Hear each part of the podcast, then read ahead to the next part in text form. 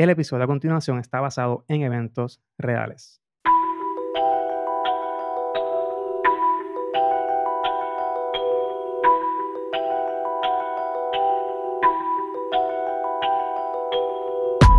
Hola, esto es El Lío de Caso, un podcast basado en eventos reales. Yo soy Héctor Omar Álvarez y me puedes seguir en las redes sociales como Héctor Alegue en Twitter e Instagram.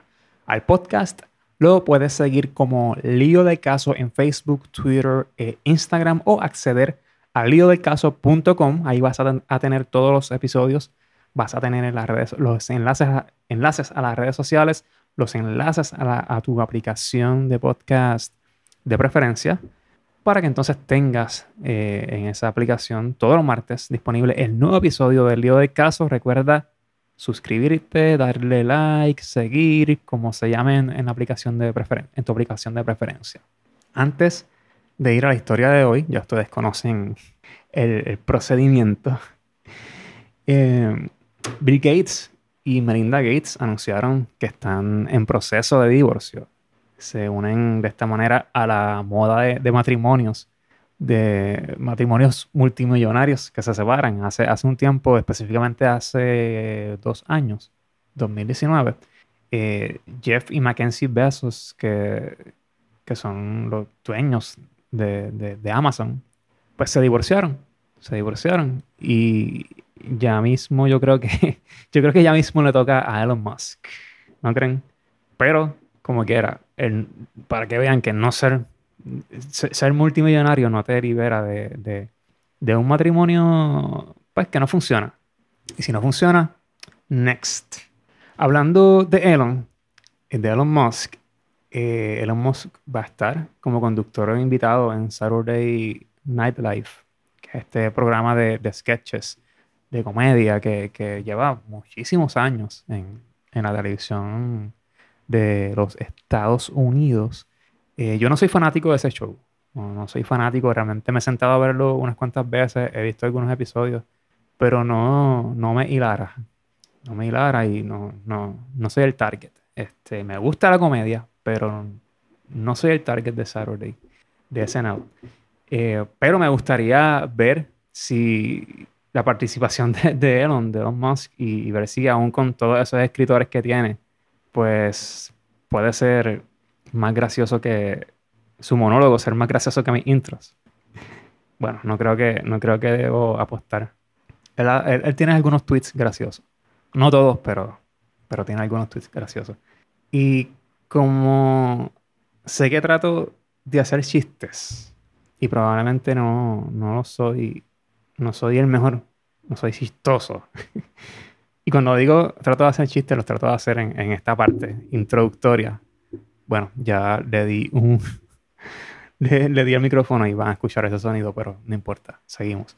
Eh, pues en esta parte trato de, construir algún chiste. No sé si realmente soy gracioso, probablemente Elon Musk es más gracioso que yo. Y por lo tanto, para mejorar esa parte, me suscribí a un taller para escribir chistes para ver si puedo mejorar pues, eh, esta parte y hacerla un poco más hilarante para ustedes. Comienzo precisamente este martes, cuando sale el día que estrena, que estrena este episodio.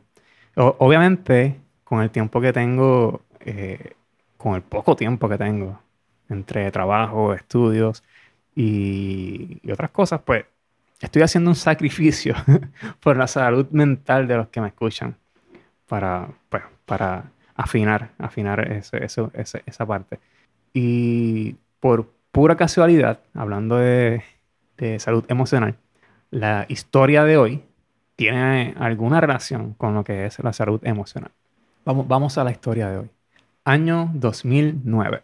Murieron 228 personas o pasajeros cuando el vuelo 447 de la aerolínea Air France cayó en el Océano Atlántico mientras se dirigía a el país de Brasil.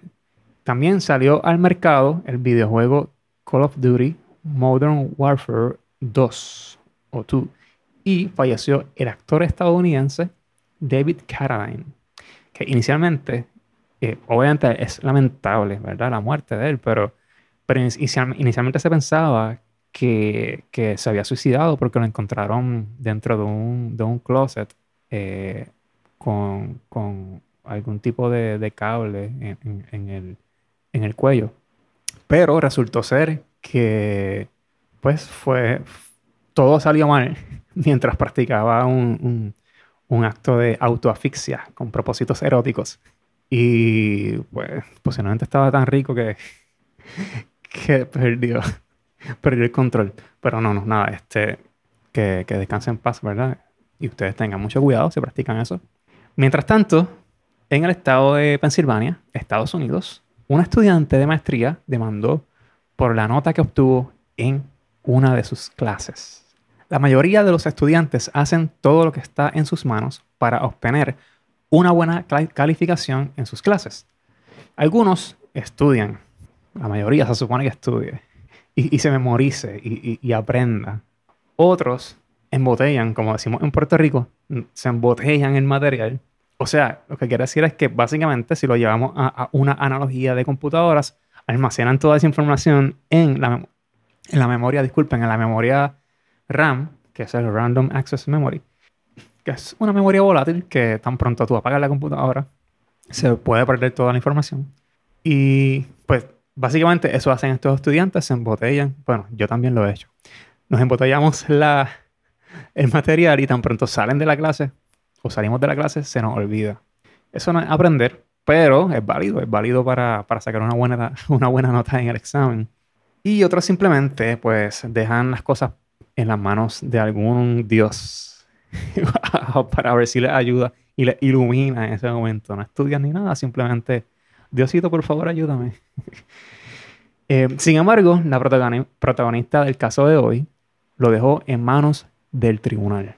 Megan Ford estudiante del programa de maestría en educación de la Universidad Lehigh en el estado de Pensilvania, Estados Unidos, se sorprendió al ser calificada con una nota de C en, uno de sus, en, uno, de sus cursos. C, bueno, en, en, Estados Unidos y en Puerto Rico también, pues las calificaciones se dan con, letras, donde de, de A a F, donde A es lo mejor y F es lo peor. A, B, C, D, F. A veces de F, sin, usar la e, la e. Y una C, pues, es casi siempre lo que se utiliza como medida para ver si tú lo menos que puedes sacar para pasar una clase. Y eh, la C sería equivalente como a un 7 quizás en, en, otras metodologías. Me puedo equivocar, pero puede ser un 7. El detalle es que esa nota le quitó las posibilidades de aspirar a tener una certificación como consejera profesional. El primer año de la maestría consistió en cursos prácticos y todo le fue bien, todo fue bien para Megan. Sin embargo, el segundo año consistía en o consistió en trabajo de campo en el cual los estudiantes acudían a clínicas presencialmente y atendían a pacientes reales. Sobre todo, lo que busca este proceso es cualificar a los estudiantes si, si son capaces de lidiar con personas que están pasando problemas emocionales o problemas mentales. Los supervisores de la clínica, eh, esto incluía eh, supervisores que trabajaban en esa clínica y a profesores. Directamente ella estaba día a día con los profesores específicamente una profesora que, que, es de, que, es de, apellido Carr, que la vamos a estar hablando, mencionando más adelante. Y estos supervisores, incluyendo la, profesora y, otro, y otros, pues llegaron a la conclusión de que Megan no cumplió con los requisitos que, había, que, había, que, que debía y que tenía que mejorar algunas destrezas. La razón principal para la nota de C fue que Megan obtuvo un cero en participación por demostrar comportamiento poco profesional en las clases eh, y, la participación en, la clase como tal, o sea, por su desempeño en la clase. Era parte de, cómo se evaluaba, además de los exámenes. Según la evidencia que la universidad mostró en el caso, en una ocasión Megan intercambió unos correos con una de las profesoras y su asistente, en este caso la profesora era de apellido Carr, y en el correo eh, electrónico le advirtieron que no podía ir a las potenciales clínicas sin avisar para tener o para conocer a los supervisores. Y, explico esto. Básicamente, pues, eh, se les daba a los estudiantes unas, una listado de clínicas que que iban a estar ahí eh, eventualmente. Y lo que hacía Megan era que sin ningún tipo de permiso, sin ningún eh, acuerdo con, con, con, la clínica, con los profesores, iba, se presentaba allí a la clínica y pedía hablar con los, con los encargados de la clínica, que ni siquiera eran, eran profesores ni, ni, ni miembros de la universidad, simplemente pues eran empleados de la clínica y pues ella iba a hacer eso. Y le pidieron, mira, no es muy profesional, no lo hagas, no es cortés, no debería hacerlo. A Megan le molestó eso, le molestó que la profesora eh, le, hubiera escrito el email y más le molestó que lo hubiera copiado. En ese email a otras personas, incluyendo a uno de los estudiantes que, que pues, estaba más avanzado y era como estaba haciendo su práctica para, para ser supervisor. Eh, y pues Megan no, le molestó esto, no estuvo de acuerdo y hubo un intercambio de correos electrónicos en los que pues, se, mostró la, la molestia de, de, Megan. En varias ocasiones, Megan se paró también en medio de una clase, se dirigió directamente a la profesora y le gritó, le gritó, le gritó esto. Esto, esto es una cita. Esto es una mierda.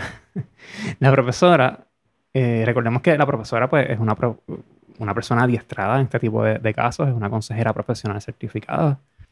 Pues se reunió con Megan por ese, por ese incidente para hablarlo y la reacción de Megan fue reírse con puro sarcasmo y luego comenzó a llorar.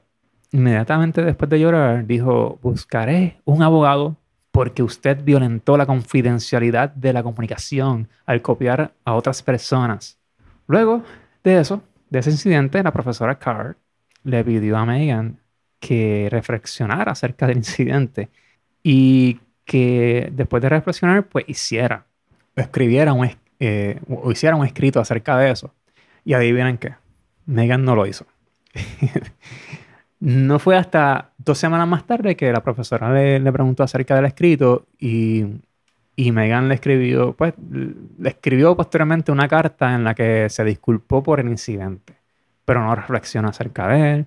Eh, sin embargo, estos no fueron los únicos incidentes eh, en los que estuvo involucrada Megan. En una ocasión le faltó, le, le faltó profesionalismo la falta de profesionalismo de Megan fue evidente al expresarse acerca de un, de un, supervisor de una de las clínicas. En una de las clases, un estudiante preguntó por uno de estos supervisores eh, que se llamaba Lutsky, a lo que Megan respondió, Lutsky es un imbécil. Bueno, realmente en inglés dijo otra cosa, dijo a pompous asshole, eh, pero traducido, pues un imbécil prácticamente. Es lo que se me ocurre. En otra ocasión, mientras la profesora Carr contestaba la pregunta de otro estudiante, Megan, interrumpió la actividad gritando, necesito, ibupro necesito ibuprofen. Solo, y esto solamente lo hizo para llamar la atención de la profesora que dejara de, de, contestarle a este estudiante y que se dirigiera como que la atención a ella. Esto según la evidencia que, que, que pues, estuvo en, la, en el caso. Según sus evaluaciones, Megan tenía dificultad para, o según las evaluaciones, Megan tenía dificultad para discutir los temas de factores culturales y de diversidad. Y por eso se le solicitó que dejara de asistir a las clínicas y eventualmente al final del semestre, al final del año, su nota fue una C más. Y ese fue el lío que llevó este caso a los tribunales. Megan demandó a la universidad por incumplimiento de contrato y por discriminación. El caso llegó a la Corte Suprema de Pensilvania y decidieron a favor de la universidad. O sea, eh, todas las cortes decidieron a favor de la universidad, ella siguió operando, pero, pero finalmente la Corte Suprema de, Pensilvania, pues, igualmente le dio la razón a la, universidad. Así que Megan se quedó con su C. Leí por ahí eh, en un artículo de prensa que, que ya estaba trabajando en algo relacionado, pero no, no logró certificarse.